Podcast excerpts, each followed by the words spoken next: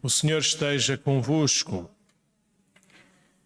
Evangelho de Nosso Senhor Jesus Cristo, segundo São João.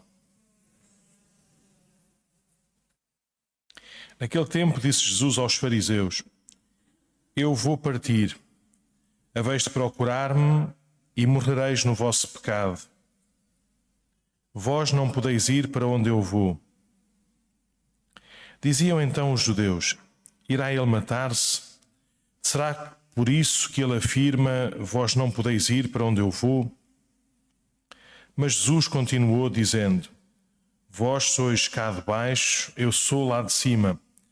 Vós sois deste mundo, eu não sou deste mundo. Ora, eu disse-vos que morrereis nos vossos pecados, porque se não acreditardes que eu sou, morrereis nos vossos pecados. Então perguntaram-lhe: Quem és tu?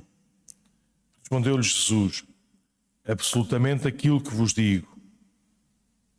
Tenho muito que dizer e julgar a respeito de vós, mas aquele que me enviou é verdadeiro e eu comunico ao mundo o que lhe ouvi. Eles não compreenderam que lhes falava do Pai. Disse-lhes então Jesus: Quando levantardes o Filho do Homem, então sabereis que eu sou e que por mim nada faço, mas falo como o Pai me ensinou. Aquele que me enviou está comigo, não me deixou só, porque eu faço sempre o que é do seu agrado. Enquanto Jesus dizia estas palavras, muitos acreditaram nele. Palavra da salvação.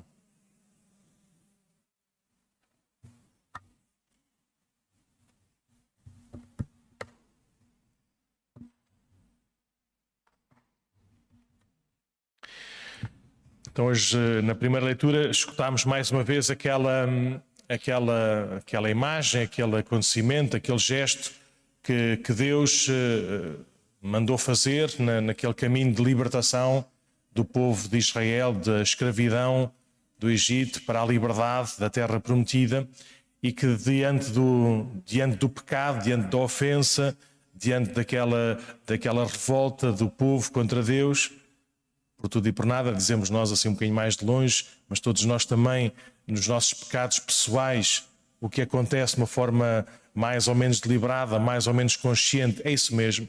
É a revolta contra Deus, é nós não queremos saber dele, é nós não queremos aderir à sua palavra, é o nosso coração não estar preparado para viver esse, esse tipo de amor, esse tipo de entrega.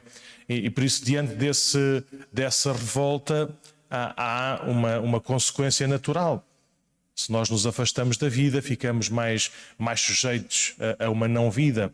E, e, aquilo que aconteceu no, no, no deserto foram, foi, foi, foi, as serpentes, e as serpentes venenosas que, que, iam, que iam mordendo uh, algumas das, das pessoas, e, e, por causa disso eles, eles pereciam, não, não, não sobreviviam.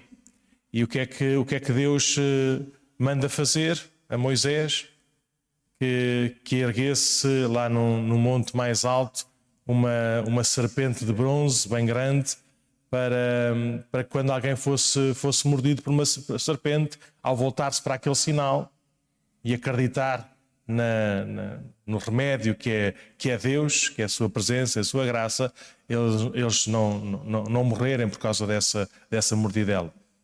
Um, essa história seria apenas engraçada, seria apenas bonita, de tal forma tem, tem poder que ainda hoje uh, o símbolo das farmácias é esse, o símbolo do remédio, o símbolo da cura é esse, mas uh, o nosso símbolo é outro. O nosso sinal não é de bronze, o nosso sinal não é, não é de uma cura, de uma, de uma mortidela qualquer, lá com, com, uma, com uma química qualquer. Uh, o nosso sinal é aquele que Jesus diz no Evangelho.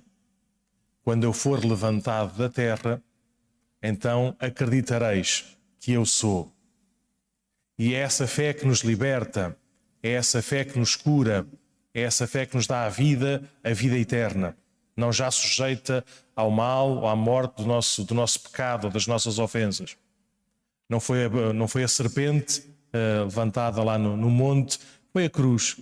Também não deixa de ser sinal de escândalo, não deixa de ser sinal de, de, de morte, de castigo, de crime, Só os criminosos mais, mais horríveis é que, é que se, se sujeitavam àquela pena capital.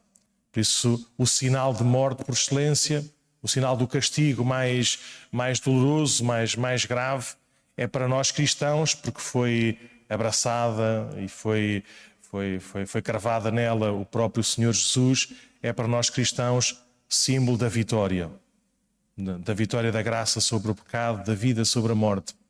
E, e é bom que nós possamos uh, uh, continuar a acreditar não apenas nesse acontecimento histórico passado, mas como esse, esses frutos dessa entrega de Jesus continuam a, continuam a acontecer, continuamos a, a acolhê-los em cada, em cada dia na nossa vida.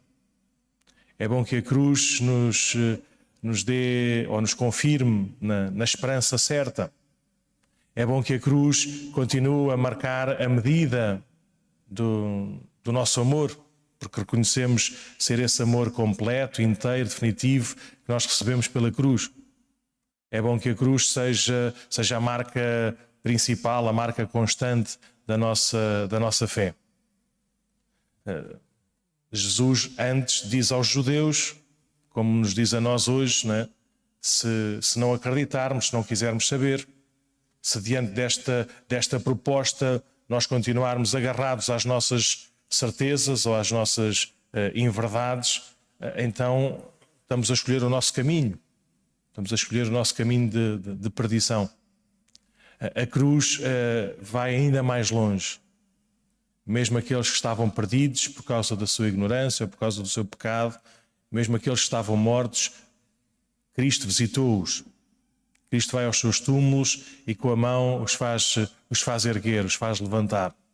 Por isso, se, se nós porventura achamos ou pensamos ou sentimos que, que, estamos nesse, nesse momento, já sem força nem vontade, nem, nem horizonte para, para vivermos e vivermos essa vida em abundância, olhemos para a cruz contemplemos a cruz, deixemos amar com este amor tão, tão vivo e verdadeiro e pessoal para, por, por Jesus, sermos libertados destas cadeias da morte e voltarmos à vida e um dia ser eterna e plena.